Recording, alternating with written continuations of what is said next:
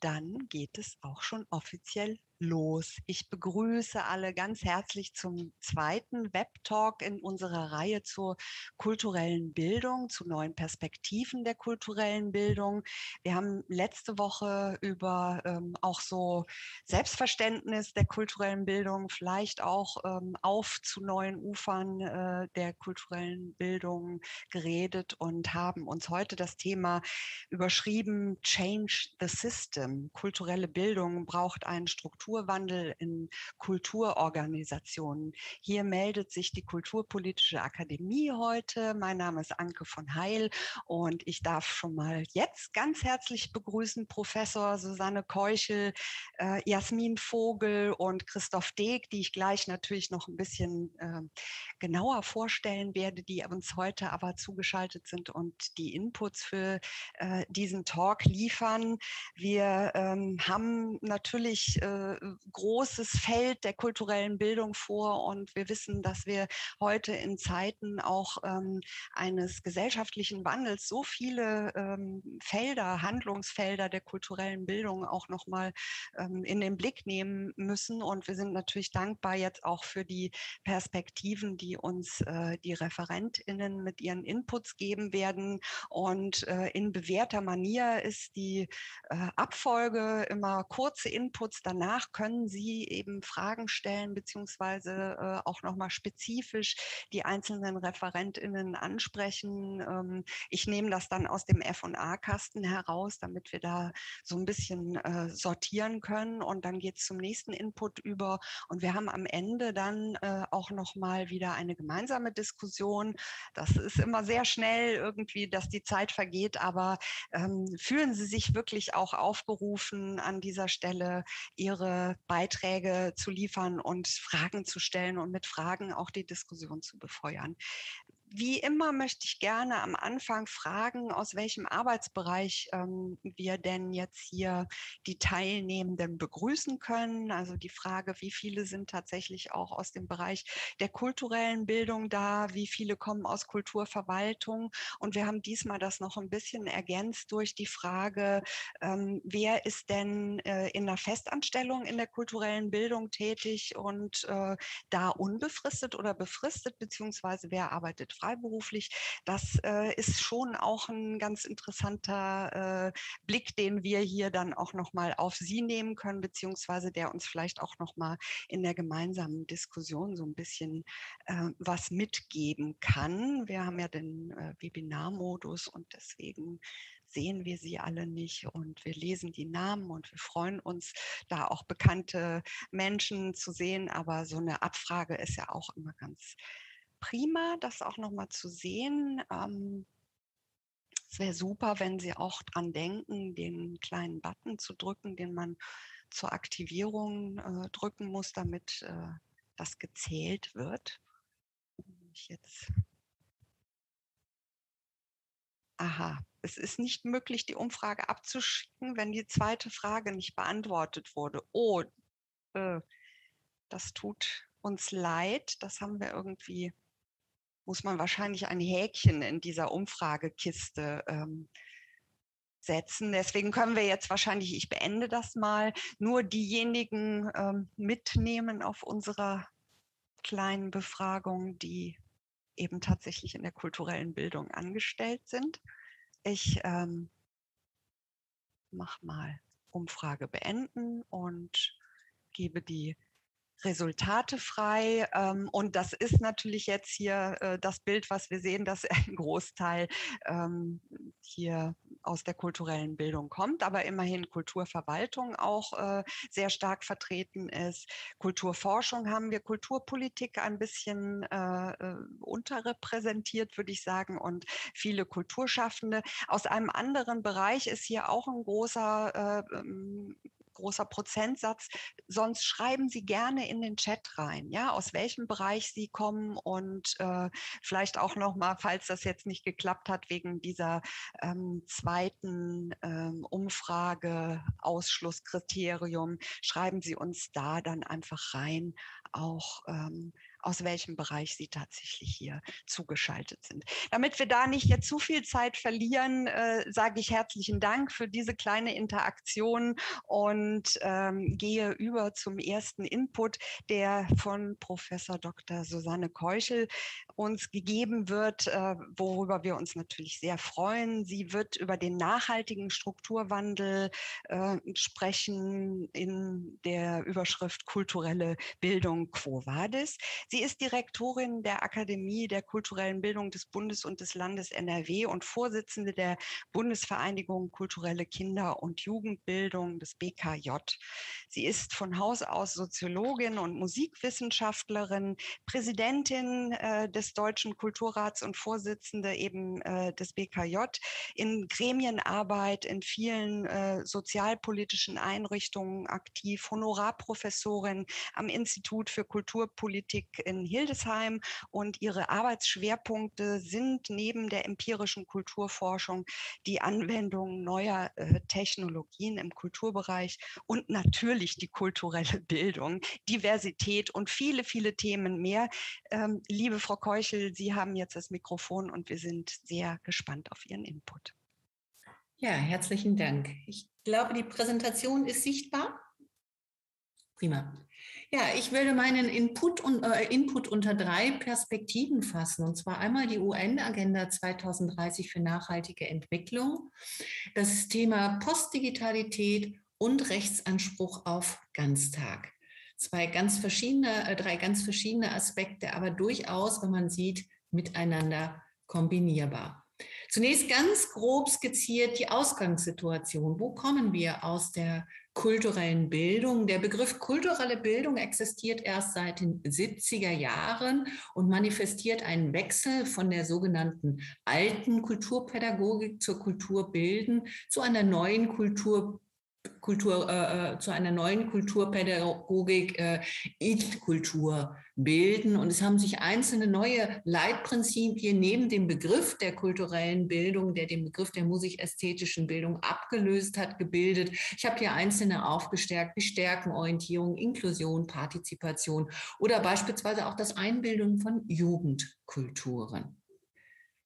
In den 90er Jahren ist die kulturelle Bildung strukturell wie viele gesellschaftliche Handlungsfelder beeinflusst worden von der Ökonomisierung gesellschaftlicher Handlungsfelder. Merkmale waren, dass man weggegangen ist von einer Infrastrukturförderung und den weiteren Aufbau des Feldes vor allem projektspezifisch weiterentwickelt hat, sowie eine Aufwertung der Stärkung von Drittmitteln.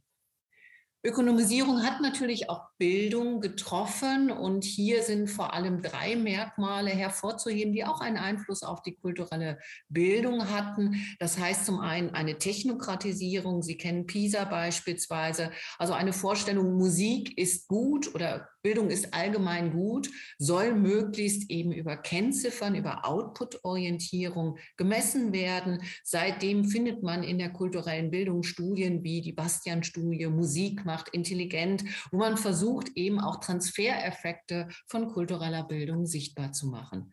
Ja, und Effizienz sowohl natürlich bei Bildungszugängen, wir kennen das aus dem NC, aber auch in Zugängen für Projektförderung. Hat man früher Gelder an Institutionen zur Weiterentwicklung anvertraut, gibt es jetzt einen Wettbewerb der Institutionen um Projektmittel, wo dann der Beste ausgesucht werden soll. Der Bildungsstrukturwechsel vom Halbtag zur Ganztag hat kulturelle Bildung verändert. Da ich das gleich als Perspektive aufgreife, lasse ich das jetzt hier in der Erläuterung außen vor. Und auch die Erweiterung von Teilhabe und Zugänge hat kulturelle Bildung sehr stark verändert. Zu Beginn äh, äh der äh, 60er und 70er Jahre gab es kulturelle Bildungseinrichtungen, wo Eltern ihre Kinder hingebracht haben. Wir wissen über Studien, dass wir dadurch wenig Zugänge hatten, was ja auch für Kultureinrichtungen gibt. Und es haben sich zum einen die Hinwendung zur Schule als Ort für alle zu erreichen etabliert, aber eben auch eine zunehmende aufsuchende Kulturarbeit in Stadtteilorientierung und eine zielgruppenspezifische Kulturarbeit, wie beispielsweise Kultur macht stark, das sich explizit an Bildungsbenachteiligte richtet.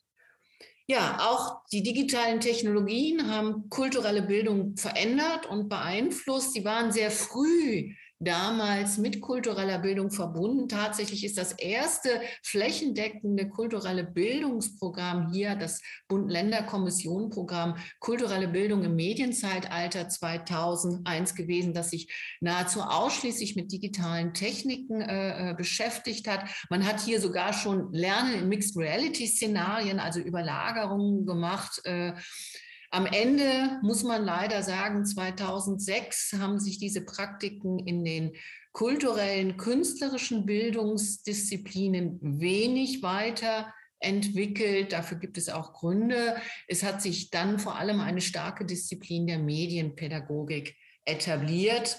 Bildungsdiskurse wurden zunehmend auch angespitzt, sich sozusagen eher analog weiterzuentwickeln. Stichwort Manfred Spitzer oder die digitale Demenz. Und ja, dann kam die Pandemie und man ist ins kalte Wasser gesprungen, wobei es im Vorfeld natürlich schon entsprechende digitale Formate gab. Aber man muss sagen, bis dato ist es eher ein Add-on. Soweit ein ganz überspitzter kurzer Status quo. Kommen wir nun zu den Herausforderungen und Chancen der UN-Agenda 2030 für nachhaltige Entwicklung. Das ist verbunden, ich hatte eben den Einfluss der Ökonomisierung gesagt, sehr stark auch mit dem Wunsch eines generellen gesellschaftlichen Systemswechsels weg von Globalisierungsprozessen und Ökonomisierung hin ja, zu einer Suchbewegung. In der kulturellen Bildung sind wir stark mit Jugendkulturen vernetzt und man kann hier im Bereich der Jugendkulturen vielfältige Bewegungen sehen, die alle auf diesen Suchbewegungen sind, von der Maker-Szene, Anonymous bis hin zu veganen, kulturellen Jugendgruppierungen. Fridays for Future ist sicherlich hier mit eine prominente Bewegung und ja, auch auf dem politischen Parkett merkt man diesen Suchbewegungen, diesen Richtungswechsel. Die UN-Agenda 2030 hat erstmals wieder klare normative Ziele, die 17 SDGs gesetzt äh, von Armut bekämpfen, aber beispielsweise auch qualitative äh, äh Bildung gegen Ungleichheiten, beispielsweise für Infrastrukturen, kommunale oder auch gute Arbeitsbedingungen. Also viele spannende Aspekte. Und das wäre im Zuge eines Strukturwandels der kulturellen Bildung natürlich sehr spannend, hier eine seit 20 Jahren doch stark ökonomisierte Argumentationslogik wieder kritisch zu reflektieren, hin zu nachhaltigen Fragestellungen, weg von beispielsweise Transfereffekten. Und das würde natürlich auch die Forderung nach einer nachhaltigen Infrastruktur bedingen. Qualitative Bildung kann nicht in Projekten sondern möglicherweise dann auch, wenn wir sagen, gegen Ungleichheiten in die Fläche gehend und ein dritter Aspekt, der natürlich spannend ist, kulturelle Bildung als Reflexionsort, als Diskursraum für positive Narrative. In dem ganzen Transformationsprozess der Nachhaltigkeit heißt es ja eher, wir müssen aufhören, dies und jenes zu tun, aber es sozusagen als Zukunftsort zu verstehen, wo wir überlegen, wo wollen wir denn überhaupt hin und wie können wir das erreichen, wäre dies ein spannender Aspekt. Kommen wir zu einer anderen Herausforderung und Chancen, die der Postdigitalität oder auch Digitalität. Ich habe bewusst hier den Begriff der Postdigitalität genommen, der 1998 schon von Negroponte geprägt worden ist. Wie die Luft und das Wasser trinken wird Digitales nur durch seine Ab- und nicht Anwesenheit bemerkt werden. Sie verschwindet sozusagen in Dingen. Die Generation, die sozusagen mit dem Digitalen den Computer äh, äh, äh man also investiert, ist weg. Wir haben eine junge Generation, die sozusagen immer analog und digital unterwegs ist. Es wird unsichtbar sein, das Digitale. Wir kennen es bei fahrerlosen Autos. Wir kennen es mittlerweile auch schon bei Pflegediensten. Hier ist noch das Stichwort therapeutische Barbie Puppen und wie sich Ebenen verlagern. Ich finde das sehr schön anschaulich, beispielsweise damals das Spiel Pokémon Go. Das heißt, wir sind eigentlich von einer Verlagerung beider Ebenen bezogen. Ich habe selbst eine größere äh, äh Jugendbefragung für das Bundesministerium für Bildung und Forschung in diesem Kontext durchgeführt. Da sind sehr spannende Aspekte herausgekommen. Ich habe jetzt nur zwei ganz banale Aspekte herausgegriffen, um nochmal zu veranschaulen, wie sich auch Distributionswege verändern. So haben wir die 14- bis 24-Jährigen gefragt, was für sie die wichtigsten Orte der Kulturrezeption sind. Und da wurde an allererster Stelle Online-Plattform, Streamingdienste, Rundfunk, dann erst Datenträger im Sinne der Nachhaltigkeit und dann live an nicht kulturellen Orten vor live an kulturellen Orten genannt. Und an anderer Stelle wurde relativ klar, als wir gefragt haben, wie wünscht man sich denn sozusagen eine Einbindung analog-digitaler Schnittstellen, klar gesagt, man möchte jetzt nicht ein pädagogisches digitales Add-on-Angebot, sondern man möchte die Angebote selbst im digitalen wie im analogen Raum verankert sehen. Und äh, nur ein, ein, ein, ein eine Aspekt von einer jungen Dame in einem qualitativen Interview, die gesagt hat, ich verstehe nicht, wenn ich ein Theater nicht besuchen kann, warum ich mir das denn nicht wenigstens am nächsten Tag runterladen kann. Kommen wir zu einer letzten Herausforderung, die ich hier skizzieren wollte im Kontext des Strukturwandels, die Herausforderungen und Chancen des Rechtsanspruchs auf Ganztag. Und hier muss man sich eines äh, äh nochmal vor Augen führen. Das deutsche Bildungssystem war lange Zeit komplett anders strukturiert als in vielen anderen Ländern. Das heißt, wir haben einen formalen Bereich am am Vormittag und wir haben ein vielfältiges nonformales Bildungsangebot am Nachmittag. Das geht von Kultur, kulturellen Einrichtungen, Kulturbildungseinrichtungen bis hin zu Vereinen, Verbänden, beispielsweise im Sportbereich. Seit 2004 gibt es das Programm Ganztägig äh, Lernen für den Ganztag, äh, was sich zur Fahne oder als Aufgabe gestellt hat, den Ganztag äh, aufzuwerten, aufzubauen. Allerdings, wenn man es mal genau hinschaut, ist hier sozusagen der Ausbau der Ganztagsschulen weitgehend in formaler Verantwortung der Schulen, die den Auftrag haben, sich Dienstleistungen für den Ganztag anzueignen, hier mit Schwerpunkt Betreuung, zum Teil auch nonformale kulturelle Bildungsangebote oder auch sportliche Angebote, wobei äh, der Alltag zeigt, dass hier finanzielle Mittel sehr begrenzt sind, um wirklich sozusagen mit qualitativen Fachkräften äh, entsprechende Angebote zu entwickeln. Es hat dafür zunehmend Bundeslandes- und kommunale Förderprogramme entwickelt worden, die versuchen eben diese Schnittstelle kulturelle Bildung und Ganztag auszufüllen. Man muss allerdings an der Stelle sagen, auch das weitgehend projektspezifisch, sprich, man muss jährlich das Ganze beantragen und es hängt an dem Engagement Einzelner. Schauen wir um, umgekehrt mal auf die Perspektive der nonformalen kulturellen Bildung von Musikschulen, Jungkundschulen, Zirkuspädagogik bis kreativen Schreibstätten, dann kann man an dieser Stelle sagen, und das trifft auch die Kultur- oder Bildungseinrichtungen weitgehend, es gibt die das Kerngeschäft und hier die Notwendigkeit des Erwerbs von Drittmitteln. Das heißt, wenn ich ein Musikinstrument lernen möchte, dann müssen meine Eltern das in der Regel bezahlen. Es gibt dann die Kooperation mit Schulen im Rahmen von Projekten, die aber in der Regel nicht flächendeckend sind und eben projektspezifisch organisiert. Und wir wissen seit geraumer Zeit, dass es eine Teilhabeungerechtigkeit gibt. Dies versucht man wieder über zusätzliche Förderprogramme aufzufallen. Eins der größten in dem Kontext ist Kultur macht stark, was sich an Bildungsbenachteiligte richtet. Und hier wäre natürlich auch die äh, spannende Herausforderung oder Chance, warum nicht mit dem Rechtsanspruch auf Ganztag nicht nur die Betreuung im Blick nehmen, sondern eigentlich organisch das zusammenwachsen lassen kann, was sozusagen in der Vergangenheit ja paritätisch im Halbtag getrennt war als kulturelle, hybride, nachhaltige, regionale oder kommunale Bildungslandschaft. Versuchen wir mal abschließend einen Blick zu machen, wie könnte sowas denn aussehen? Unter dem Stichwort, wir sollten das Beste aus beiden Welten zusammenführen und nicht mehr in binären Oppositionen denken. Und das trifft sowohl das Digitale beispielsweise auch als die formalen und nonformalen Kontexte.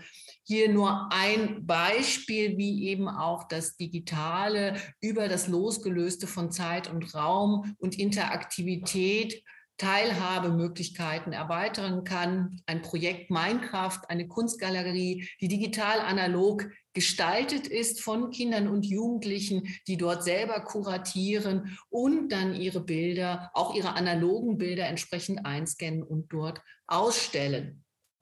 Neben der Entwicklung neuer Bildungsformate im analog-digitalen auch eine Neuaufteilung von Bildungsbereichen, eben kein Add-on mehr, sondern beispielsweise als Musikschule komplett zurückzutreten, zu überlegen, welche Aufgabenbereiche habe ich und welche möchte ich analog und welche möchte ich digital eher verlagern und wie schaffe ich vor allem in diesem Kontext Schnittstellen und dann ein Bereich, der, finde ich, noch viel zu sehr vernachlässigt wurde, nämlich die äh, spannenden Vernetzungsmöglichkeiten als Raum- und Handlungsfeld übergreifende Vernetzung. Hier nur ein fiktives Beispiel. Warum nicht beispielsweise in einer ländlichen Region ein Heimatmuseum, das eine Jugendgruppe zu sich einlädt in das Heimatmuseum, um dort vor Ort mit dieser Gruppe einen gemeinschaftlichen digitalen Museumsausflug ins Louvre zu machen, möglicherweise zugeschaltet mit einer anderen französischen Jugendgruppe,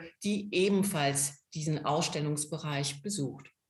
Ja, Vernetzen zu analog-digitalen, nachhaltigen, kommunalen, regionalen Bildungslandschaften neben sozusagen der analog-digitalen Vernetzung und hier auch das Aufteilen. Schule muss hier nicht mehr der einzige analoge wie digitale Ort sein des äh, Arbeitens, sondern man kann hier vernetzt arbeiten. Eben die Frage, wie tue ich meine interne Angebotsstruktur analog, digital aufteilen, aber auch, und das wäre eventuell mit dem Rechtsanspruch auf Ganztag möglich, endlich die Zugänge der kulturellen Bildung kostenfrei und im Sinne von Gemeinwohlorientierung oder auch der kulturellen Daseinsvorsorge freizustalten. Das Digitale hat auch eine andere Logik und hier ist kaum vorstellbar, dass wir Musiktutorials gegen Teilnehmergebühren von Kindern und Jugendlichen abfragen. Der Ganztag in Verantwortung, gemeinsamer Verantwortung von formalen und nonformalen Bildungsakteuren und eben die spannende Frage der globalen und lokalen Vernetzung. Und das führt ganz viele spannende weitere Fragen in den Raum, Grenzen im Entgrenzten zu setzen, aber eben auch neue Förderlogiken gebiets- oder ressortübergreifend zu strukturieren. Und vielleicht noch ein letztes Bild, um es mal anschaulich zu machen. Die Musikschule, wenn sie denn gemeinwohlorientiert agieren würde, würde eben keine Dienstleistung sein mehr für Kinder und Jugendliche, wo Eltern einen Musikunterricht bezahlen, sondern viele Modelle, die schon längst entwickelt worden sind, könnten in die Fläche gehen, in den Kindergärten einer Kommune, das Musikinstrumentenkarussell, der Musikunterricht über die Schulen im Ganztag koordiniert, Schulchor, äh, Hochschulchor oder beispielsweise Werkchor könnten ebenfalls in die Verantwortung von Musikschulen fallen, wie beispielsweise auch Schulorchester und vieles mehr in einer vernetzten Landschaft, die gemeinsame Bühnen nutzt. Soweit ein utopischer Ausblick für eine nachhaltige, hybride kulturelle Bildungslandschaft. Ich danke Ihnen für Ihre Aufmerksamkeit. Ganz herzlichen Dank, Frau Keuchel. Das war wirklich äh, großartig, äh, sozusagen Zukunftswerkstatt in a nutshell mit ganz, ganz vielen äh, Anregungen, die, ähm, glaube ich, hier auch alle, äh, die uns zugeschaltet sind, äh, wahrscheinlich so Stück für Stück erst nochmal äh, sacken lassen, weil Sie haben natürlich ganz richtig auch darauf verwiesen, dass einmal, ähm, wo Sie ja auch beitragen mit Ihren Studien, ganz klar vom Publikum her gedacht werden muss Ne? Die Frage, was unterscheiden die, welche Institutionen wann, an welcher Stelle, in welchem System? Nein, die wollen eben ähm, bestimmte Dinge nutzen und äh, da Kooperationen zu machen. Ähm, ich will noch mal auf äh, genau diese äh, Frage auch der, der Infrastruktur. Sie haben ja gesagt, eine nachhaltige Infrastruktur ist ganz wichtig, ähm, auch im Sinne der Sustainable äh, Goals und ähm, Bildungslandschaften ist so ein Stichwort. Also äh, welche Schritte sind auch notwendig, um diese Möglichkeit der Kooperation und auch vielleicht der ähm, äh, etwas äh, horizontaleren Miteinander im im Bereich der kulturellen Bildung zu befördern? Sie haben schon gesagt, Förderlogiken müssen auch neu sein. Aber was gibt es da darüber hinaus noch aus Ihrer Sicht? Wo kann jeder Einzelne vielleicht auch so ein bisschen ansetzen oder wissen, in die Richtung müssen wir gehen?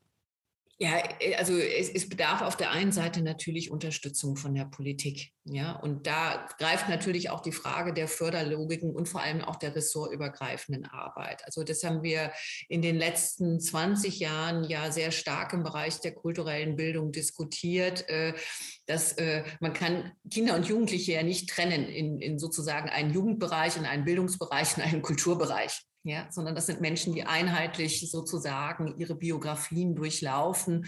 Und in der Politik haben wir das aber häufig. Da gibt es dann ein Förderprogramm, das ist aus dem Bildungsbereich, dann gibt es einen Förderbereich, der ist aus dem Jugendbereich und dann gibt es nochmal etwas aus dem Kulturbereich. Und da wäre es wünschenswert, wenn man, sage ich mal, Synergieeffekte schafft ich kann aus meiner Akademie und speziell aus dem Land Nordrhein-Westfalen da ein Modell hervorheben, was, glaube ich, äh, sehr äh, äh, unterstützend ist. Das ist die Arbeitsstelle Kulturelle Bildung Nordrhein-Westfalen. Das ist bundesweit einmalig. Da tragen alle drei Ministerien Kultur, Bildung und Jugend sozusagen ihre Ressourcen zusammen, um eben gemeinschaftlich kulturelle Bildungskonzepte zu machen. Darüber hinaus bedarf es aber auch, was das Digitale anbelangt. Äh, äh, wir fordern es schon lange, ein Digitalpakt 2.0. Also der ganze nonformale Bereich muss auch ausgestattet werden. Und ich glaube, was das Allerwichtigste ist, ist äh, zum einen, wir brauchen auch wirklich Experimentierung, um wirklich neue Bildungsformate zu entwickeln. Ja, wir wissen noch gar nicht, was alles möglich ist. Ich habe ja eben ein paar fiktive Beispiele gemacht. Ich habe mittlerweile eine Sammlung. Es gibt so viele spannende Sachen, out of the box zu denken. Ja, da muss man sich jedes Mal von seinem System lösen. Ne? Also wie, wenn wir an eine Schulklasse denken, ist das für uns so selbstverständlich, dass das eine Schulklasse im regionalen Kontext ist. Das kann ja aber im entgrenzten Raum natürlich eine internationale Schulklasse sein. Ne? Und das, das sind ganz viele Fragestellungen, die man aufbrechen kann. Und da müssen wir einfach gucken, wo dort äh, äh Wege sind. Ja, und äh, äh, natürlich ist auch wichtig, äh, äh Infrastrukturen zu stützen. Also mhm. ich glaube, dass diese Projektlogik, um es jetzt mal überspitzt zu sagen, ich habe es in meinem Vortrag ja auch ein bisschen versucht zu machen, da gibt es ein Defizit, da machen wir nochmal Projekte und nochmal Projekte, statt eigentlich wirklich nachhaltig jetzt zu überlegen, wie kann man Strukturen gestalten. Und im Gegenzug müssen diese Strukturen natürlich eben auch eine Bereitschaft sich haben, sich stetig weiterzuentwickeln. Also das muss beides sozusagen Hand in Hand übergeben, mhm. aber da gibt es große Interessen und große Bereitschaft. Und mhm. letzter Punkt, ja. äh, Vernetzung. Vernetzung ist eine personelle Ressource. Der ganze Ganztag ist in der Regel überhaupt nicht wirklich personell strukturell hinterlegt. Also auch Vernetzung und Kooperationen müssen sozusagen ressourcentechnisch mitgedacht werden. Ja, das ist, ich finde es überhaupt gut, eben anhand äh, so einer Struktur wie dem äh, offenen Ganztag auch mal wieder rauszustrahlen in alle Richtungen. Ne? Das ist jetzt auch was, was man vielleicht äh, viele auch von den Institutionen her als eben eine Sache äh, wahrnehmen, mit der sie allenfalls, wenn mal was gebucht wird, zu tun haben. Aber da eben zu überlegen, wie können wir unsere Ressourcen auch bündeln. Es kam jetzt im Vorfeld auch ja nochmal die Frage nach besseren Arbeits Arbeitsbedingungen im Berufsfeld. Ähm, glaube, dass wir haben ja gesehen, wir haben ungefähr ein Drittel, äh, die hier in Projekten tätig sind, ein Drittel, die eben unbefristet tätig sind, ein Drittel Freiberufler. Das spiegelt, glaube ich, auch so ein bisschen die Landschaft wieder. Wir, wir werden in der gemeinsamen Diskussion vielleicht auch noch mal auf die Frage, ne, was äh, kann man Akteuren äh, an die Hand geben, was sind Weiterbildungsmöglichkeiten, Sie haben es schon genetzt, äh, äh, gesagt, und die Vernetzung eben, wo an welcher Stelle kann man vielleicht da auch anknüpfen.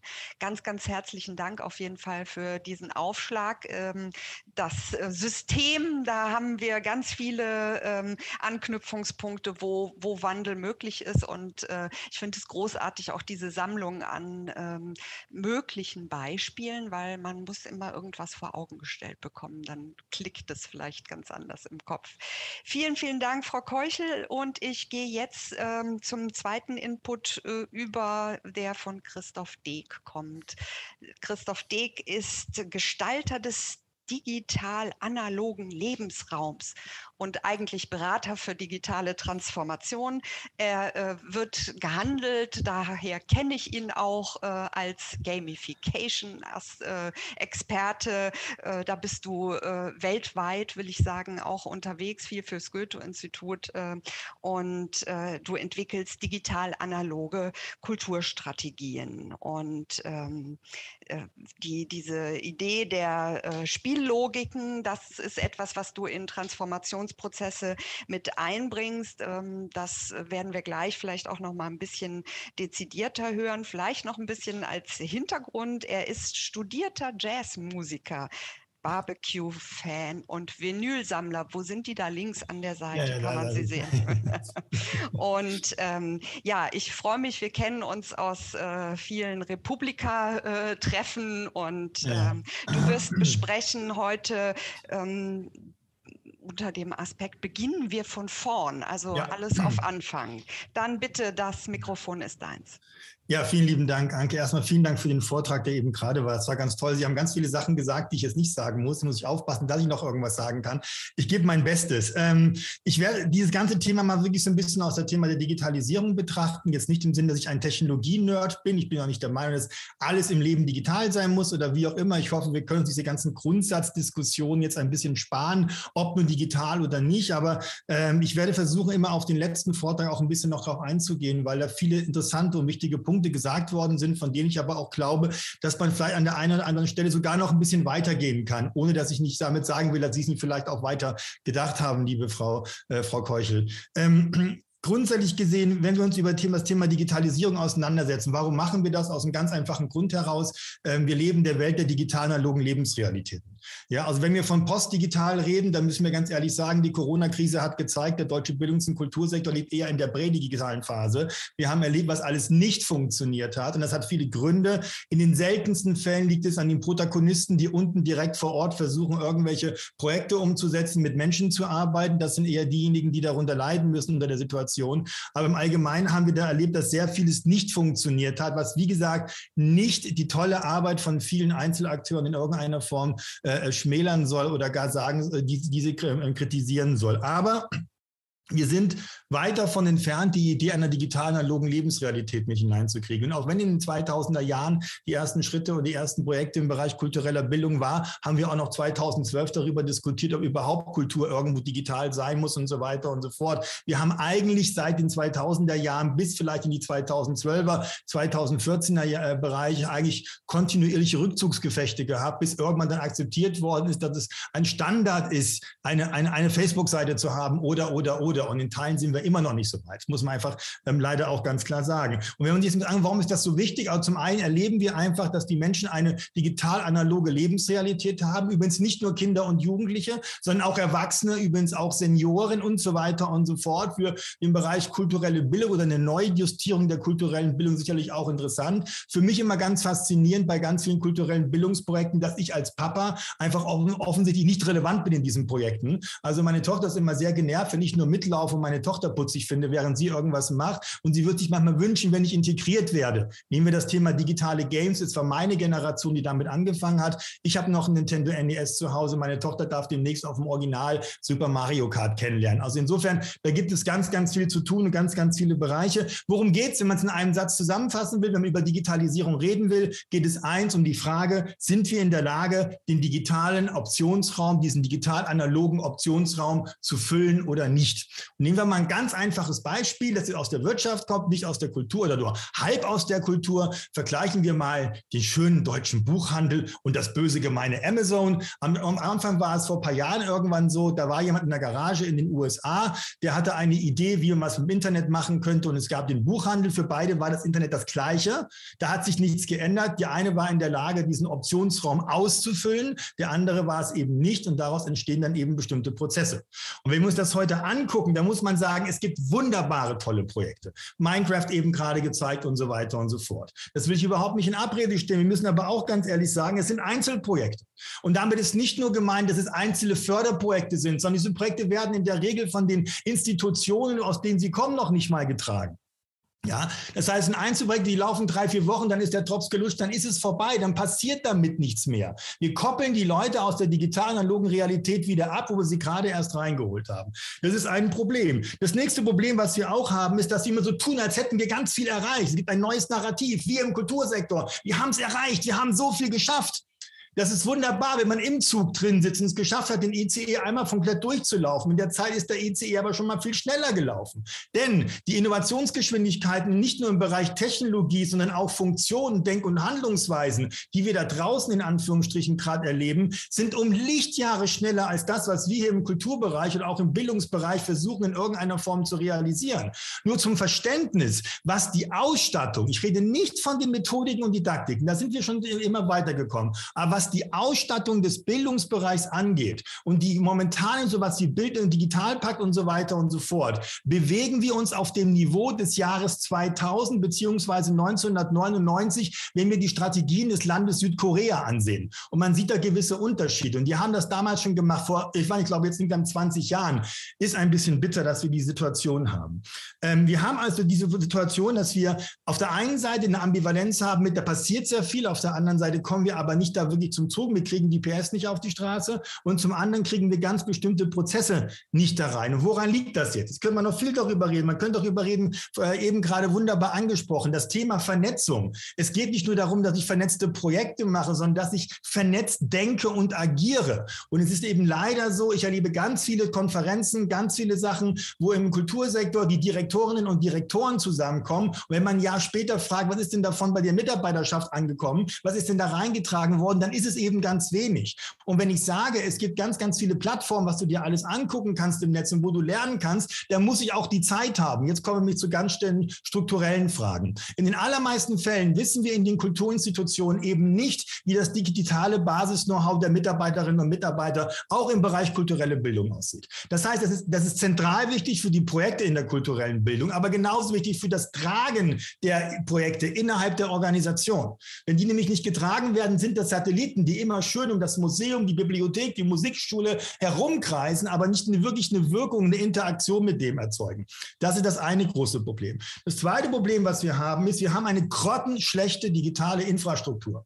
Die ist so schlecht, dass wir Lichtjahre von dem entfernt sind, was da eben gerade real eigentlich gebraucht wird. Wenn heute neue Kulturinstitutionen geplant werden, ich darf in Teilen mit dabei sein, dann kriegen einige Leute einen Herzinfarkt, wenn man überlegt, was man jetzt alles reinbauen muss, um halbwegs State of the Art zu sein sein. Wir haben ein Problem mit Führung, weil wir nämlich sehr auf die Problematik haben, dass kulturelle Bildung und die Wirkungsmöglichkeiten, die wir haben im Bereich Digitalisierung, überhaupt nicht wahrgenommen werden und nicht vernünftig unterstützt werden. Das sorgt dafür, dass es nämlich sehr wohl im Kulturbereich Institutionen gibt, die das alles können und die diese ganzen Varianten hinbauen. Es hängt aber immer davon ab, dass dort Einzelpersonen sind, die das verstanden haben, die dort eine Priorität haben und dann auf diese Art und Weise damit arbeiten. Und jetzt kommen wir noch zu einem ganz wichtigeren Punkt, den finde ich immer sehr, ja, wie soll ich sagen, ähm, der ist immer so ein bisschen schwierig. Ähm, wir haben so ein bisschen die Problematik, dass wir im Kultursektor ähm, vergessen, dass da ganz vieles um uns herum passiert. Mir ist im Kultursektor viel zu wenig Beobachtung dessen, was da draußen überhaupt passiert. Wir haben vorhin gehört, was ja richtig ist, das Spiel ein wichtiges Element. Und was ich erlebe, ist, ich erlebe kaum Kulturleute, auch wenig Leute aus der kulturellen Bildung, muss ich ganz ehrlich sagen, die ich, die ich jedes Jahr auf der Gamescom sehe. Aber da gehören sie eigentlich hin, weil dort passiert gerade ganz vieles in diesem Bereich und dort sind Muster zu erkennen, mit denen man unglaublich viel machen kann. Das heißt, was wir, wenn wir über Nachhaltigkeit reden, müssen wir über Professionalisierung dieses Sektors reden. Nachhaltigkeit entsteht vor allen Dingen durch Professionalisierung, weil dann kann ich mit den vorhandenen Mitteln die Masse an Möglichkeiten, die ich habe, in irgendeiner Form nutzen. Und das bedeutet, und jetzt kommen wir zu dem, dem Punkt, warum ich gesagt habe, alles von vorn. Ich mache mal eine steile These in den Raum werfen. Die steile These ist, halten wir das ganze System einfach mal an und machen mal einen Lockdown, weil es nämlich so nicht weitergeht. Fangen wir das ganze System an, von vorne anzufangen. Fangen wir einfach mal an, dass wir sagen, wir bilden erstmal alle Leute im kulturellen Bildungsbereich dazu aus, dass sie überhaupt in der Lage sind, dass sie den Zugang zu digitalen Sachen kriegen, bevor wir sagen, sie sollen den Zugang für andere Leute erzeugen. Sorgen wir dafür, dass es endlich bei uns richtig gute Weiterbildungsangebote in diesem Bereich gibt. Die es nämlich gar nicht. Die sind gar nicht da. Es gibt welche bis zu einem gewissen Level und darüber passiert einfach mal leider nichts mehr. Der heißt aber nicht nur Weiterbildung, heißt aber nicht nur, dass ich zu irgendeinem Seminar, zu irgendeiner Veranstaltung gehe, sondern es bedeutet, dass ich während meiner Arbeitszeit die Möglichkeit habe, kontinuierlich diese Dinge auszuprobieren und das nicht in meiner Freizeit machen muss, weil sonst haben wir nämlich, was wir ja im Kultursektor haben, wir haben ja einen extremen Fachkräftemangel. Ja, da reden wir noch gar nicht davon, dass wir uns den Wahnsinn erlauben, dass wir irgendjemanden mit einer E11 oder mit einer E10 sagen, du machst jetzt die IT von einer Institution eines äh, namens Museum. Was völliger, da kriegst du nicht die Leute, die du brauchst, um das vernünftig auf die Beine zu stellen. Lass uns das Ganze resetten. Lass uns die Leute vernünftig weiterbilden. Lass uns dafür sorgen, dass die Strukturen und die Rahmenbedingungen geschaffen werden, dass diese Menschen in Ruhe ihren Job vernünftig machen können. Und dann können wir nämlich auch in diesem Bereich in neue, nachhaltige Konzepte gehen. Es gäbe eine, also ein Beispiel noch dazu, damit wir das sehen. Es wurde ja gerade in dieser Studie, danke Frau Keuchel, das war sehr hilfreich. Sie haben es ja wunderbar gesagt, die, die, die Abfrage bei den Jugendlichen. Und sie haben, wo sollen die kulturellen Inhalte sein? Ja, und da haben die gesagt, Online-Plattform. Da haben die gesagt, ähm, da haben die gesagt, ähm, ähm, ähm, Streaming haben sie gesagt. Ja, wo sind da die Kulturinstitutionen? Es reicht nicht, einen Account auf Facebook zu haben. Man muss ihn auch bespielen können. Man muss damit auch arbeiten können, um Relevanz zu erzeugen. Und diese Relevanz haben wir nämlich momentan nicht erreicht, um damit wirklich arbeiten zu können. Wir haben eine Alternative. Es gäbe eine Alternative, es ist ein Konzept, mit dem ich seit ein paar Jahren durch die Gegend renne und das ich immer gerne bringe. Es gäbe eine ganz andere Möglichkeit. Was wäre, wenn wir den gesamten Bereich kulturelle Bildung aus allen Kulturinstitutionen rausnehmen? Wenn wir also sagen, liebe Museen, Theater, Bibliotheken und so weiter, macht doch eigentlich nur eins, macht doch eigentlich nur noch eure Kernfunktion. Liebes Theater, bring was auf die Bühne. Ich vereinfache jetzt mal. Liebe Bibliothek, hab Medien, verleih sie. Liebes Museum, hab eine Sammlung und vielleicht kannst du noch eine Ausstellung machen. Und wir schaffen dann kleine, hochflexible Einheiten für kulturelle Bildung, dass wir nicht in einer Stadt sechs, sieben Verantwortliche in sechs, sieben Institutionen haben, die sich mit kultureller Bildung befassen. Warum gehen wir nicht hin und sagen, wir haben in einer Stadt wie Nürnberg eine einzige Einheit. Eine kleine Einheit, die hochgerüstet ist mit Digitalisierung, mit allem anderen, was irgendwo geht. Und sie bedient sich der einzelnen Elemente, die da in irgendeiner Form reingreifen können. Heißt aber auch abschließend, wir müssen da auch dann was leisten. Wir müssen da auch ganz andere Qualitäten erzeugen und wir müssen gegebenenfalls auch noch mal ganz neu über Kooperationen nachdenken und ganz neu über die Frage nachdenken, mit wem wollen wir eigentlich kooperieren? Ja, und vielleicht ist es dann und wir müssen auch darüber nachdenken und das ist was, das sage ich immer und dann werde ich immer so ein bisschen gegrillt. Es tut mir leid. Ich finde es toll, dass es ein Projekt wie Kultur macht stark gibt. Aber solange dieses Projekt unter anderem benutzt wird dazu, um überhaupt mal Zugang zu einem iPad zu kriegen, als Institution haben wir grundsätzliche Schwierigkeiten. Und ich prophezeie ganz ehrlich, wenn wir in den nächsten zwei, drei Jahren nicht einen klaren Wandel da bringen, auch in dem Management von solchen Themen, auch von solchen Institutionen, von solchen Angeboten, werden wir ganz böse auf die Füße fallen. Und deswegen ist mein Plädoyer zu sagen, lassen Sie uns darüber nachdenken. Das machen wir nicht wirklich. Wir gehen nicht wirklich in einen Lockdown. Wir gehen nicht wirklich in einen Reset rein. Aber lassen Sie uns erstmal die systemischen Rahmenbedingungen schaffen, dass Kultur kulturelle Bildung State of the Art möglich ist, weil sie ist es momentan nicht. Und der Digitalpakt, wenn ja noch drei Jahre diskutiert wird und dann sechs Jahren veraltete Computer reinkommen, bringt uns das nicht. Letzter Punkt als positive Angelegenheit für alle kulturellen Bildungsleute da draußen.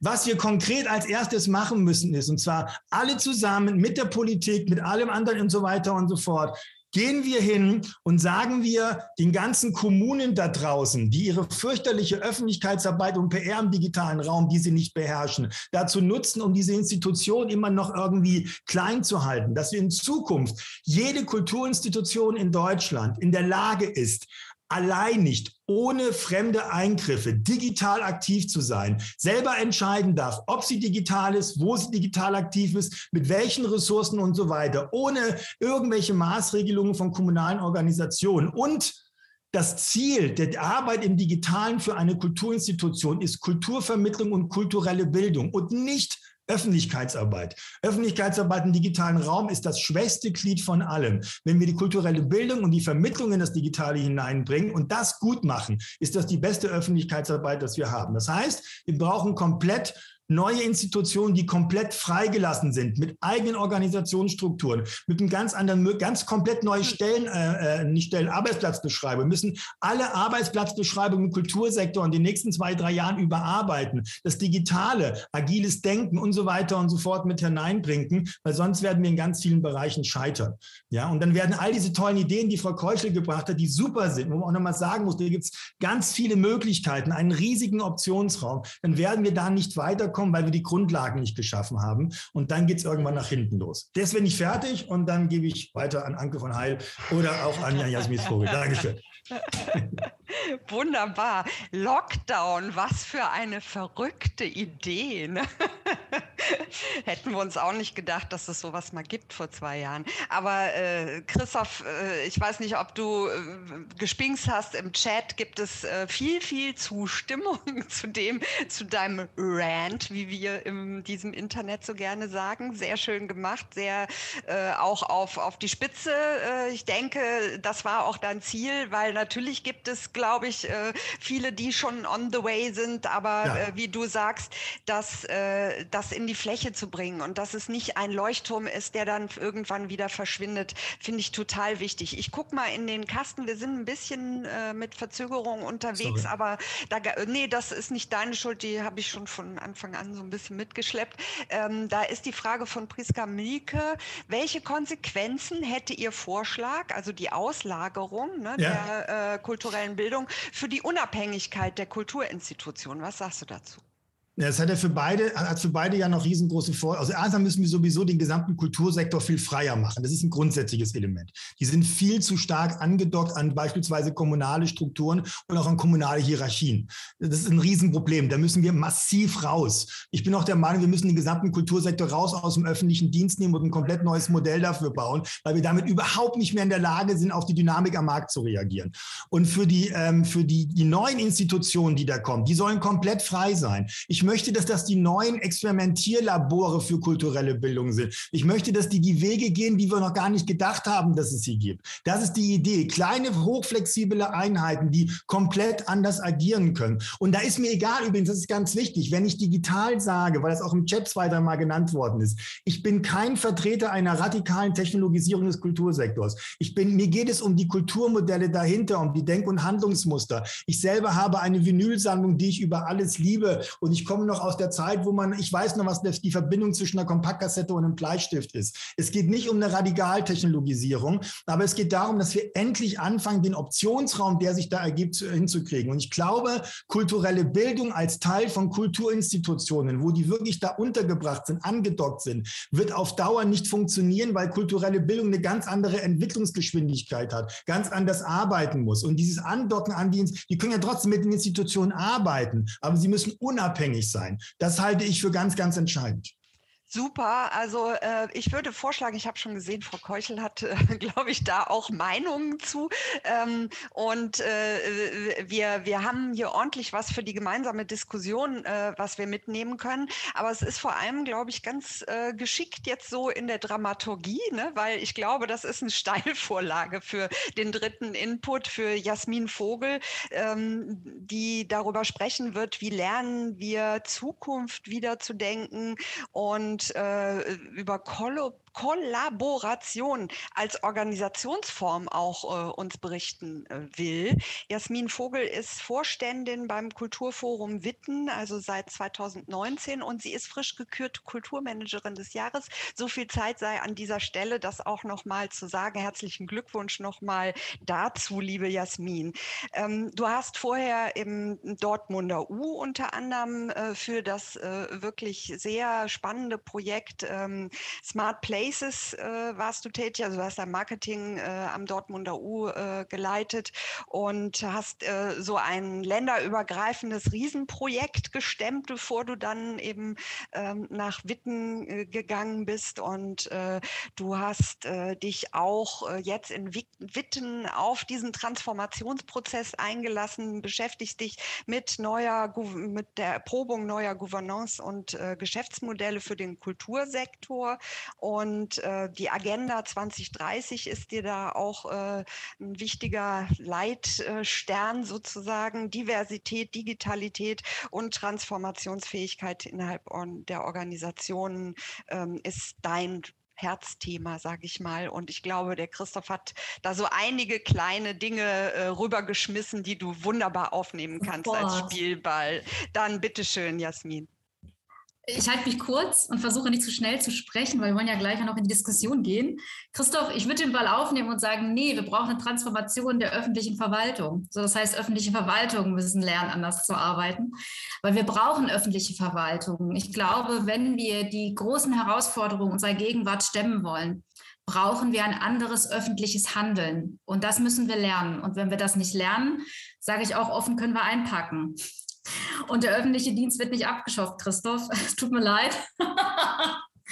So, das heißt, wir müssen uns eher damit auseinandersetzen und dann sind wir genau bei der Frage von Zukunftsfähigkeit. Ich habe eine kleine Präsentation vorbereitet. Ich teile die jetzt. Ähm, Sekunde. Kann man was machen, muss man nicht. Ich versuche mich relativ kurz zu halten. Jetzt hoffe ich, dass es auch so funktioniert. So. Wie also lernen wir die Zukunft wieder zu denken?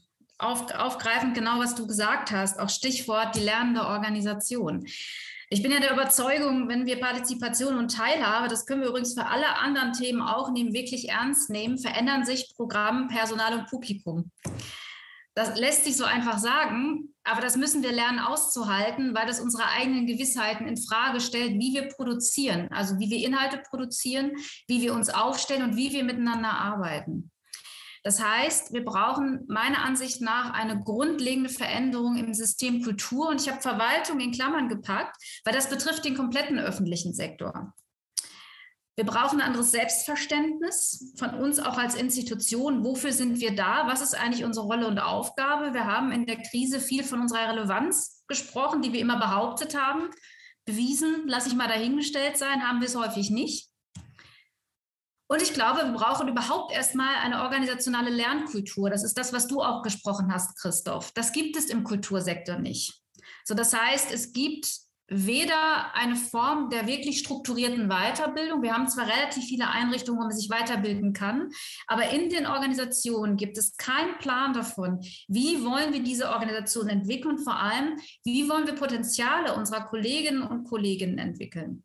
Und da kommen wir nämlich genau zu dem Punkt, ob es jetzt Digitalität ist, ob es Nachhaltigkeit ist, ob Diversität ist. Das passiert nicht ad hoc oder weil ich jetzt mal an irgendeinem Webinar teilgenommen habe, sondern das ist ein strukturierter Prozess und am Ende brauchen wir dort transformative Lernerfahrungen. Und an dem Punkt, da sind wir noch lange nicht. Und ich bin der Überzeugung, da bin ich bei dir, Christoph, es muss ans Eingemachte geben. Wir reden von diesen Themen seit 30 Jahren. Viel passiert ist nicht und ich gebe dir recht, gerade was unsere Infrastrukturen angeht, haben wir ein Riesenproblem. Wir sind digital Lichtjahre von dem entfernt, wo wir aufgestellt sein müssen. Das ist aber nicht das Einzige. Wenn ich mir unsere Gebäudestrukturen angucke, wenn ich mir unsere Arbeitsprozesse angucke, also ich würde Infrastrukturen mal als die gesamte Bandbreite der Organisation betrachten, sind wir einfach stehen geblieben. Und das ist die große Herausforderung, vor der wir stehen. Und da möchte ich gern ein bisschen den Rahmen mal zeigen, in dem wir uns bewegen. Das ist die bürokratische Organisation. Äh, Frau Keuchel, Sie sind Soziologin, da werden Sie sich besser auskennen als ich, weil das bin ich nicht.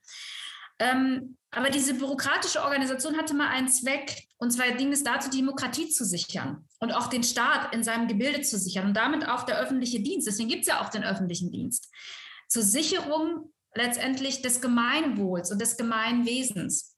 Aber die Welt hat sich weiterentwickelt. Wir arbeiten noch mit Instrumenten der 20er, 30er Jahre des letzten Jahrhunderts. Aber die Arbeitswelt und die Realität hat sich verändert. Und genau an dem Punkt sind wir. Und das kann natürlich die Antwort sein, Christoph, macht kaputt, was euch kaputt macht. Würde ich sagen, nee, wir müssen da anders ran, weil so wird es halt auch nicht funktionieren. Und dann kommen wir zum Punkt, und deswegen, ich bin ein großer Freund übrigens des öffentlichen Dienstes, weil er die Freiheit gibt, die individuelle Gestaltungsverantwortung, die jeder Mitarbeiter des öffentlichen Dienstes mit seiner Unterschrift im Vertrag unterschrieben hat, auch wahrzunehmen. Nur ich glaube, dafür müssen wir die strukturellen Rahmenbedingungen schaffen. Und das erfordert eine Veränderung halt im System. Ich werde jetzt, wir können nicht ins Detail gehen, deswegen rase ich da so ein bisschen durch und ich hoffe, wir können in eine Diskussion einsteigen. Ich bin der Überzeugung, dass wir in den Systemen spielerische Experimentalräume für Potenzialentwicklung etablieren müssen. Wie können wir einzelne Potenziale entwickeln? Wie können wir Eigenverantwortung stärken? Und wie schaffen wir es neben dem Tagesgeschäft? Weil das höre ich auch immer wieder von Kolleginnen und Kollegen. Ist ja schön, was wir alles noch zusätzlich lernen müssen, aber ich schaffe das im Tagesgeschäft nicht, eben weil in den 90er Jahren auch der öffentliche Sektor zurückgespart wurde. So, das heißt, viele kriegen ihr Tagesgeschäft schon nicht geregelt. Wie also schaffen wir es, diesen Experimentalraum zu sichern? Das kann auf der einen Seite über eine Verschiebung von Prioritäten erfolgen. Man kann auch mal Dinge sein lassen. Auf der anderen Seite aber auch, und das ist natürlich dann auch eine Forderung an die öffentlichen Stellen, wird man auch Personal wieder aufbauen müssen, glaube ich, perspektivisch, um das überhaupt ermöglichen zu können. Und dann kommen wir zum Punkt Kollaboration als Organisationsform, Christoph. Äh, du hast, glaube ich, sehr gut deutlich gemacht, wir müssen lernen, vernetzt zu denken und zu arbeiten. Und gerade diese Form auch der Konnektivität, das ist ja eigentlich der große Begriff, der dahinter steht, der auch das Digitale sehr stark prägt, ähm, ist etwas, was uns helfen kann, gerade in kleineren Strukturen, wo eben die Personalkapazitäten nicht so groß sind, zu lernen, mit anderen von extern zu arbeiten, sie in unser System zu integrieren, um auch Kompetenzen zu erwerben, intern, aber auch einen Wissenstransfer, also Knowledge Sharing hinzubekommen. Ich persönlich glaube, dass das ein Schlüssel sein kann. Wenn wir lernen, so zu arbeiten, sowohl nach innen oder außen, können wir relativ schnell zu Ergebnissen kommen. Ich könnte noch ein bisschen ein paar Beispiele aus Witten erzählen, mache ich aber nicht. In kleinen Experimenten haben wir das erprobt und es funktioniert. Und ich glaube, das ist etwas, was uns weiterbringen kann. Was also braucht es in Zukunft?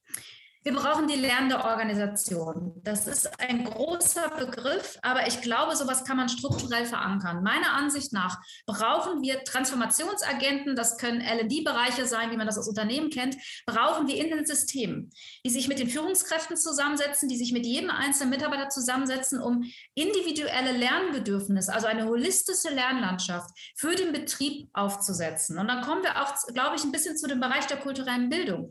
Denn was ist das Tolle, was der Kultursektor kann. Wir haben die Mittel der künstlerischen und kulturellen Praxis. Diese könnten wir nutzen, genau für diese Lernerfahrung, die wir eigentlich im Betrieb brauchen, auch die Kompetenzen und Fähigkeiten, die wir brauchen, um die großen Herausforderungen unserer Gegenwart begegnen zu können. Und dann kommen wir zum ersten Schritt, das ist für mich Selbstreflexion. Und da sind wir bei der Pause und beim notwendigen Lockdown. Das ist etwas, was man lernen muss, weil das hat was mit Machtabgabe, mit, mit Fehlerfreundlichkeit, mit mit einem anderen Betrachten von sich selber als Organisation, aber auch den Blick von außen zu tun. Und das ist meiner Ansicht nach der erste Schritt, den es zu gehen gilt. Thema Leadership ist auch wieder so ein großer Begriff, aber wir brauchen andere Führungsmodelle und andere Führungskräfte. Wenn jetzt Top-Positionen im Kulturbereich besetzt werden, ist es meistens aufgrund der Fachkompetenz. Mit Fachkompetenz meine ich, hat er kunsthistorisches Studium, kann er deswegen ein Museum leiten. Und das darf meiner Ansicht nach aber nicht das Bewertungskriterium dafür sein, wie Organisationen und wie Teams geführt werden, sondern die Führungsqualitäten und die Führungskompetenzen sind das Entscheidende. Und deshalb noch mal, auch nochmal ein vielleicht Gedankenschritt. Das ist allen klar. Na klar ist Personal die Ressource bei uns. Ja, aber wenn ich das, und jetzt komme ich aus meinem kommunalen Alltag, Personalkosten sind das, worüber immer gemeckert wird. Sobald die Personalkosten ein bisschen nach oben gehen, heißt es, oh mein Gott, die Personalkosten, wir haben kein Geld mehr für Inhalte, der große Personalapparat frisst alles auf. Das ist immer noch dieser Mythos, der im Kultursektor wabert. Das Personal ist eigentlich das Problem, die sind so teuer und deshalb können wir keine guten Inhalte machen. Nein. Wer bei uns die Inhalte macht, die Produktion passiert intern über das Personal. Und das ist entscheidend. Wir brauchen da meiner Ansicht nach auch einen, einen Paradigmenwechsel in der Wahrnehmung von Kosten. Und dann sind wir nämlich genau an dem Punkt. Die meisten Kommunen, wenn ich mir NRW angucke, äh, Kommunalisierungsgrad von 75 Prozent mit extrem vielen haushaltsschwachen Kommunen. Natürlich sind Kosten immer ein Thema. Und allein diese Denke, dass Personal als eine reine finanzielle Belastung betrachtet wird, ist schon der Grundfehler in der Betrachtung meiner Ansicht nach. Und wir wollten heute von Utopien sprechen. Ich habe auch einfach mal eine mit reingetippert eben. So am Ende glaube ich, und dann sind wir auch bei den USDGs und da möchte ich gerne den Bogen spannen. Ähm, wenn wir es, wenn ich alleine UNSDG Nummer 11 nehme, wo es um lebenswerte Städte und Gemeinde geht oder qualitative Bildung, UNSDG Nummer 4, ich bin der festen Überzeugung, was Kulturinstitutionen können, sie können Kraftzentralen sein und sie können gesamtgesellschaftliche Labore sein, wo wir eben genau eine Zukunft von morgen erproben, diskutieren und verhandeln können. Eben weil sie eben mit den Mitteln der Kunst und mit den Mitteln der kulturellen Praxis ganz andere Erfahrungsräume bieten können als andere. Nur ich glaube, glaube, dafür müssen wir erstmal anfangen, unser System intern zu verändern. Und erst, die ersten Schritte habe ich jetzt einfach ja vorhin mal so rausgehauen, die wiederhole ich jetzt nicht. Und deswegen sage ich mal danke für die Aufmerksamkeit und wir starten direkt mal die Diskussion. Jo, neun Minuten. Super, super Vorlage äh, auch für die Diskussion jetzt. Hast du ja schon gesagt, wir starten die jetzt genau in diesem Moment.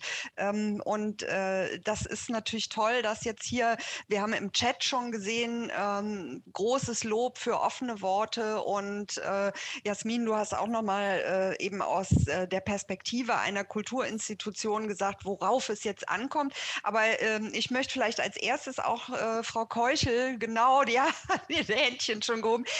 Machen Sie es am besten gleich dann äh, hier mit der normalen Hand, weil es verschiebt sich sonst immer das ganze Bild mit unseren äh, Bildschirmen wieder. Aber Frau Keuchel, klar.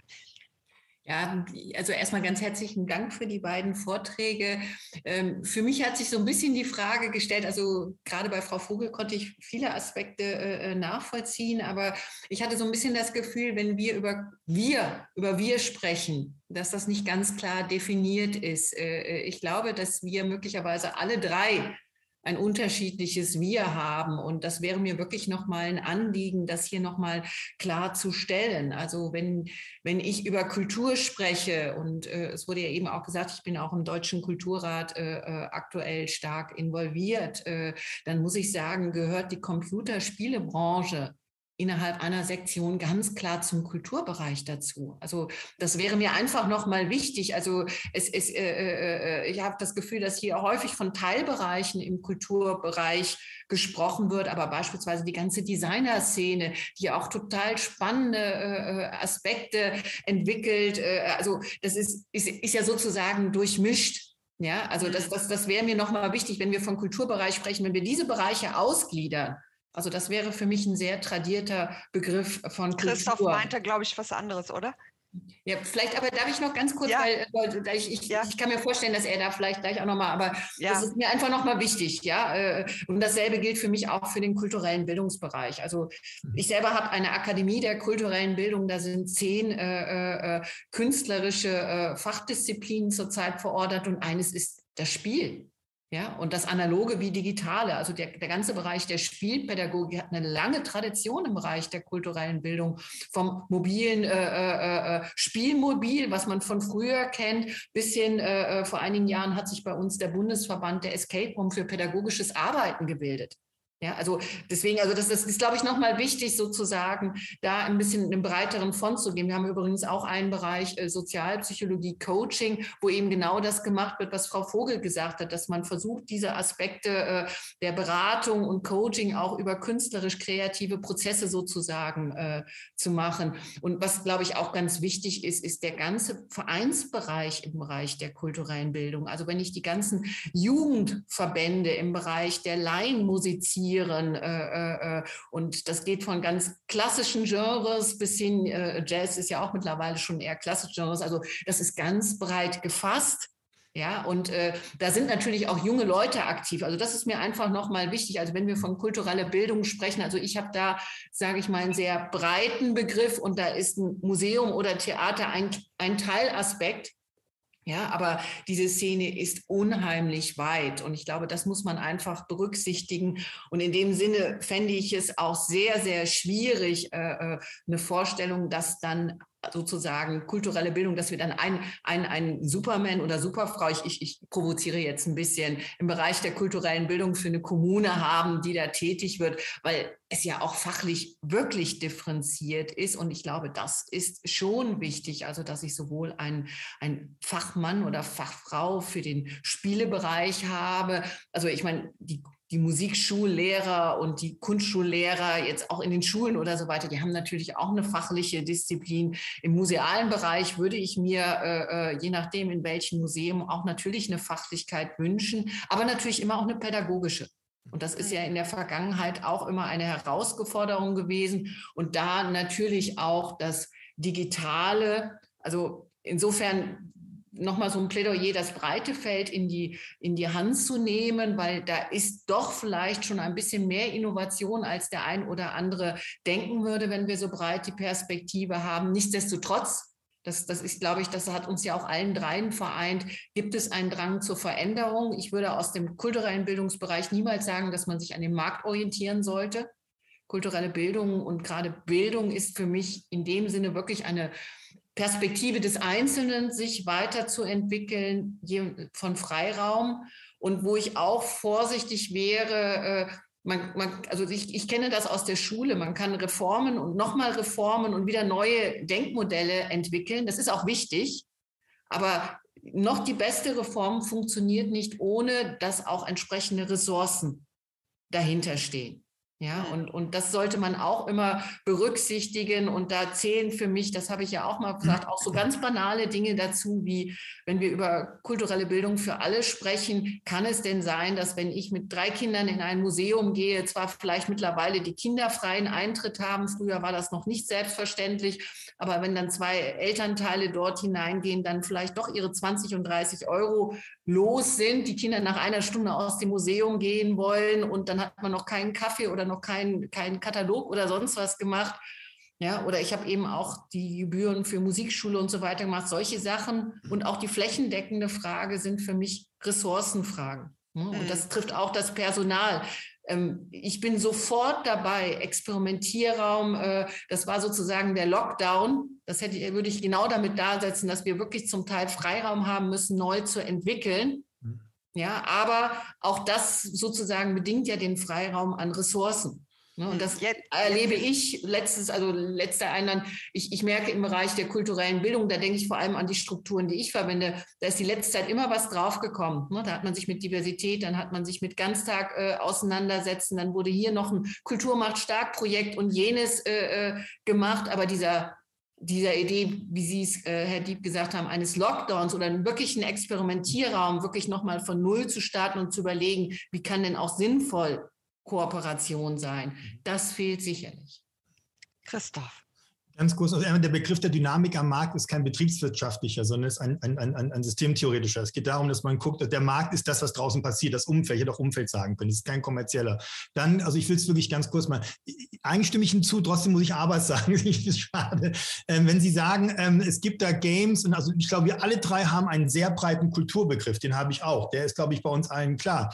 Aber ich behaupte einfach jetzt mal frech, dass es einen großen Unterschied gibt, ob ich sage, Games ist auch Teil der Kultur und ob ich mich mit dem Thema Games in seiner Gesamtheit auch wirklich beschäftige oder ob ich mir dort ein bisschen was rausnehme. Weil nämlich beispielsweise Kooperationen mit Electronic Arts überhaupt wissen darüber, dass Electronic Arts beispielsweise ähm, ähm, äh, immer wieder mal äh, Beispiele gebracht hat, wo die Kooperationen eingehen. Da erlebt man ganz wenig von. Das heißt, es reicht nicht zu sagen, es gibt die Computerspiele als Kulturgut, da muss ich mich mit allem zusammensetzen. Und in diesem Gesamt Gesamtheit, das fehlt mir. Das ist, dass wir diesen Spielbereich, das ist ja schon lange auch der Kulturrat, hat da ganz viel auf die Beine gestellt, Kulturgutspiele und so weiter. Aber es hat nie dazu geführt, dass wir wirklich auf der gesamten Ebene, auch beispielsweise, warum kann der Kultursektor sich nicht hinsetzen und überlegen, wer ist eigentlich gut in Community Building, Aufbau von digital-analogen Communities. Ups, die Games-Industrie, die sind da totale Experten drin. Auf diesen Ebenen reden wir mit der Games-Industrie aber nicht.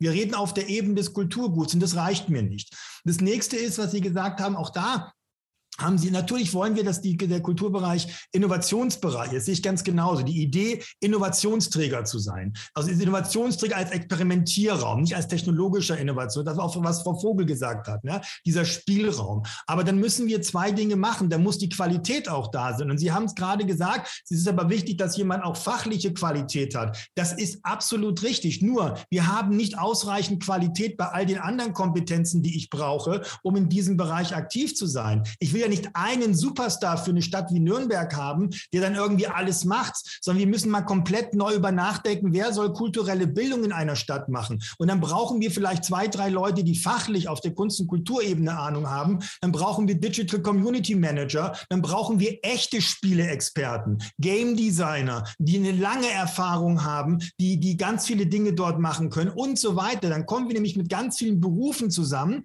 die wir nämlich in dem Bereich brauchen, die wir so gar nicht auf dem Schirm hatten, die gar nicht aus dem Kulturbereich kommen, die ganz andere Kompetenzen mitbringen, auch andere Managementpraktiken mitbringen und so weiter. Und diese ganzen Fragestellungen, die halte ich für extrem wichtig, daraus ein Gesamtmodell zu machen. Und diese Idee des Lockdowns oder des Runterfahrens, da hat mich die Frau Vogel, Jasmin, da hast du mich gerade auf eine geniale Idee gebracht. Vielleicht müssen wir keinen Lockdown machen im Sinne von wir machen nichts, sondern wie wäre es denn, wenn wir einfach mal all diese Konzepte, die wir haben, ja, die also die kulturelle Bildung umsetzt, einfach mal in den Institutionen für ein Jahr umsetzen. Und Frau Vogel hat einen ganz wichtigen Satz gesagt. Es war ein Nebensatz von dir nur, Jasmin. Wir müssen lernen, Dinge nicht zu tun. Wir dürfen nicht jedes Thema, was aufkommt, aufnehmen. Und wenn eben, dann müssen wir, ich würde mir wünschen, dass Kulturinstitutionen einfach mal sagen oder auch im kulturellen Bildungsbereich an sich mal gesagt wird, nein, wir machen mal Kultur macht stark nicht mit. Nein, wir machen mal das und das Projekt nicht, weil wir gar nicht mehr die Basis dafür haben, weil wir wir untergehen, weil wir ganz andere Sachen gerade beschäftigen müssen, um uns da weiterzukommen. Und das sind alles so Fragestellungen, die kann man auch nicht final dogmatisch lösen. Da gibt es diesen einen goldenen Weg. Aber ähm, ich glaube einfach nur, wir müssen erstmal wieder verstehen, es wäre möglich, ganz viele Dinge anders zu machen.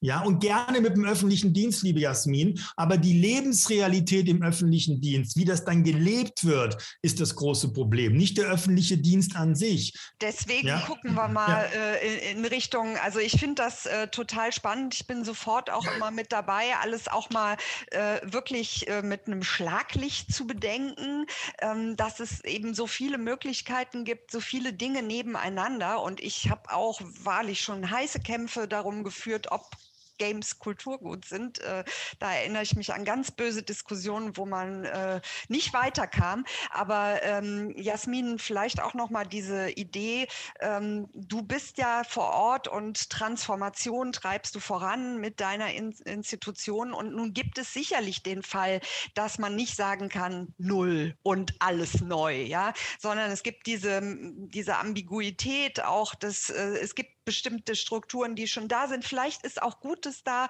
vielleicht sind auch gewachsene Dinge da. Äh, ist das so eine Sache? Ich blicke auch mal äh, ins Publikum rein. Also wir haben hier die Anmerkung, genau meine Erfahrung in meiner Institution. Ich weiß jetzt nicht mehr genau, auf was sich das bezogen hat, aber ich glaube, dass bei äh, vielleicht so ganz radikalen Forderungen, die auch jetzt Christoph, ne, du bist schon auch da unterwegs, so kommen alles, äh, was brauchen wir, die kulturelle Bildung im öffentlichen äh, Dienst. Ähm, vielleicht so diese, diese Idee, ne? wir, wir müssen das eine tun, aber vielleicht was, ja, lassen wir das andere, sind, schlagen wir alles kaputt, was bisher da gewesen ist.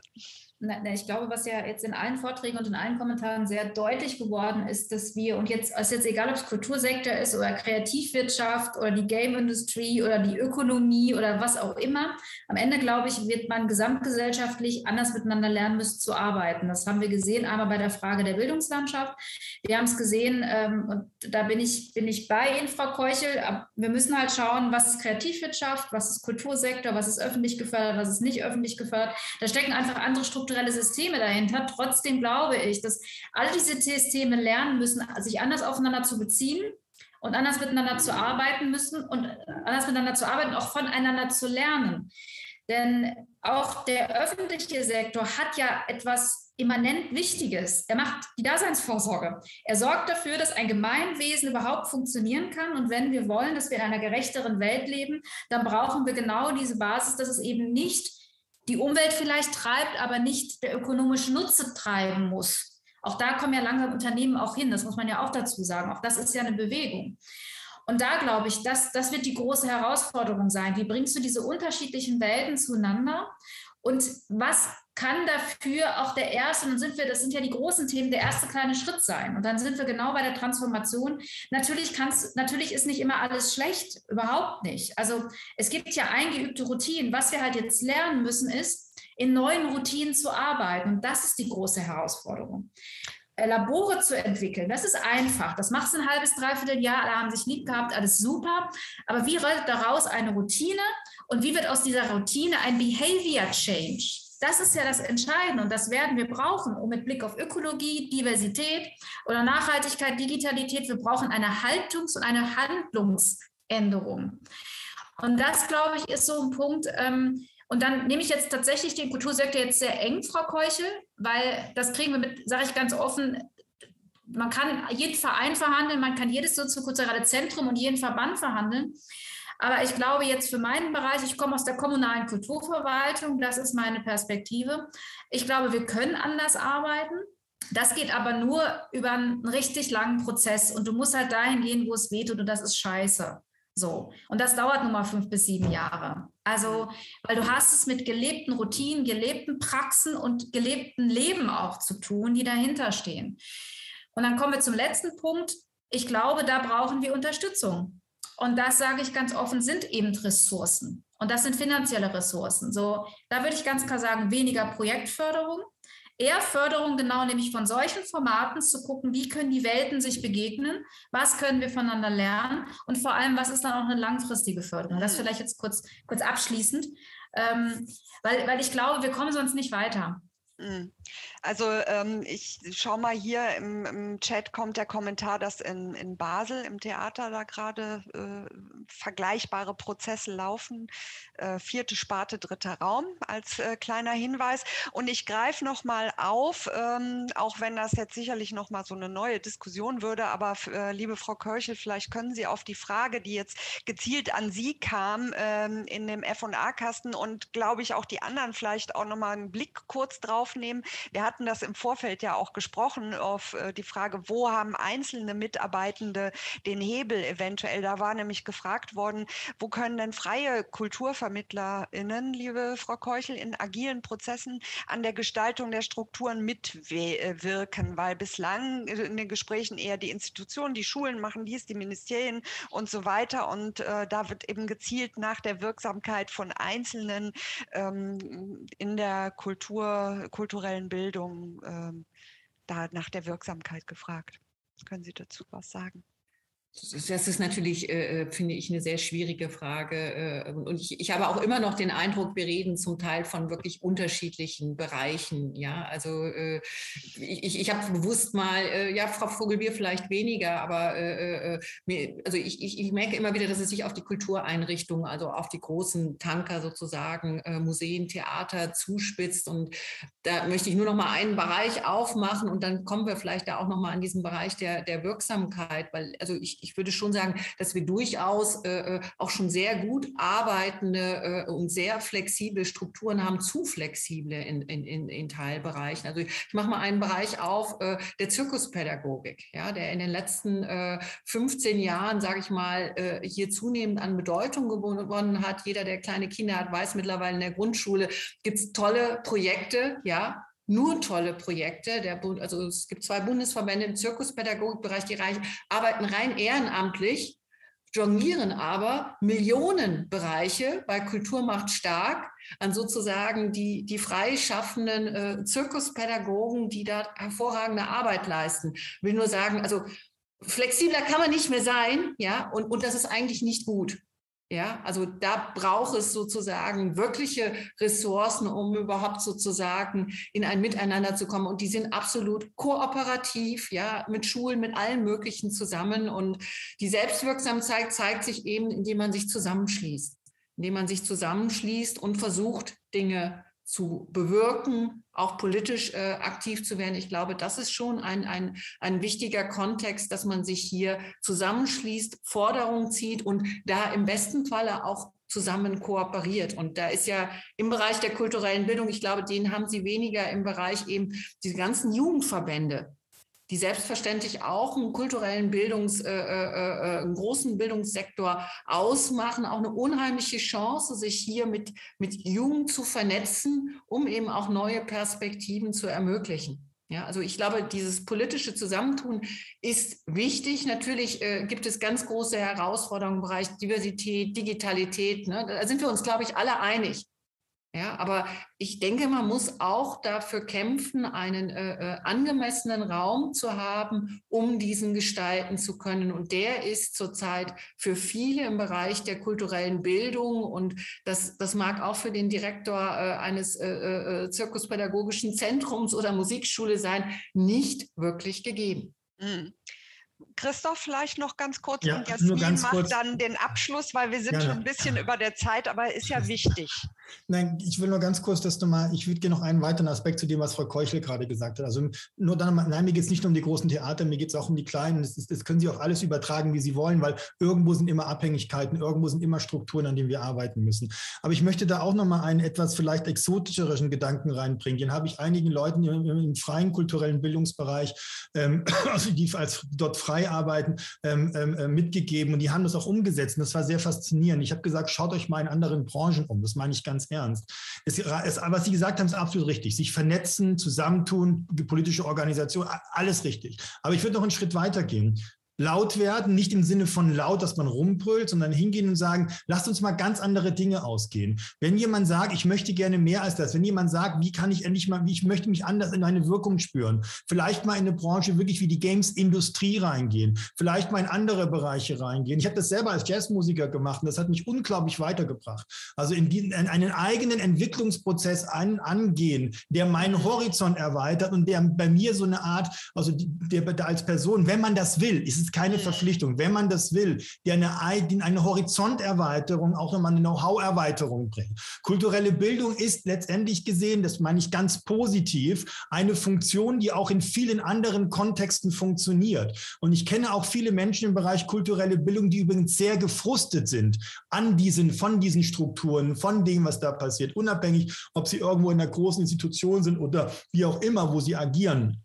Und es kann manchmal ein guter Schritt sein, zu sagen, ich wechsle mal die Perspektive mhm. für eine Zeit und schaue mir einfach mal Projekte an, die in eine andere Richtung gehen. Das kann unglaubliche Bewegung reinbringen, Absolut. so man dasselbe will und selber auch der Typ dafür ist. Das ist natürlich keine Frage. Mhm. Neben dem, was Frau Keuchel gesagt hat, dem ich, dem ich völlig zustimmen würde, bis auf die Frage, welche Kultur wir meinen, dann müssen wir noch mal ein Glas Wein trinken. Genau, das äh, diskutieren wir zu an. Mit dem Glas Wein sowieso besser. Jasmin, eine kurze äh, Kommentar, Antwort Auch in gar nicht. Richtung. Ich, ich, glaube, es ist alles gesagt worden. Super. Dann super äh, Vorträge. Äh, super Vorträge, super äh, Dynamik. Das ist ja immer leider die Schwierigkeit, dass wir hier etwas kurz unterwegs sind mit der Zeit. Äh, wir haben jetzt schon ein bisschen was draufgegeben, aber es war ja wichtig und ich äh, bin sehr dankbar. Vielen Dank, liebe Frau Keuchel, lieber Christoph Deck, liebe Jasmin Vogel für äh, die Energie, die jetzt auch in dieser Diskussion war. Das war richtig klasse und ich hoffe, wir nehmen diese Energie Energie mit äh, in die nächste Woche, wo wir uns ähm, nämlich über ähm, die Frage auch, ähm, was ist kulturelle Bildung, was ist politische Bildung, wie äh, bedingt sich das gegenseitig äh, unterhalten werden. Da wird Thomas Krüger da sein, der Präsident der Bundeszentrale für politische Bildung, Dr. Helle Becker, die Geschäftsführerin von Transfer für Bildung und äh, Theresa Darian, die wissenschaftliche Mitarbeiterin ähm, bei der Kulturstiftung des Bundes. Äh, seien Sie gerne alle wieder da. Nächste Woche 16.30 Uhr geht es weiter.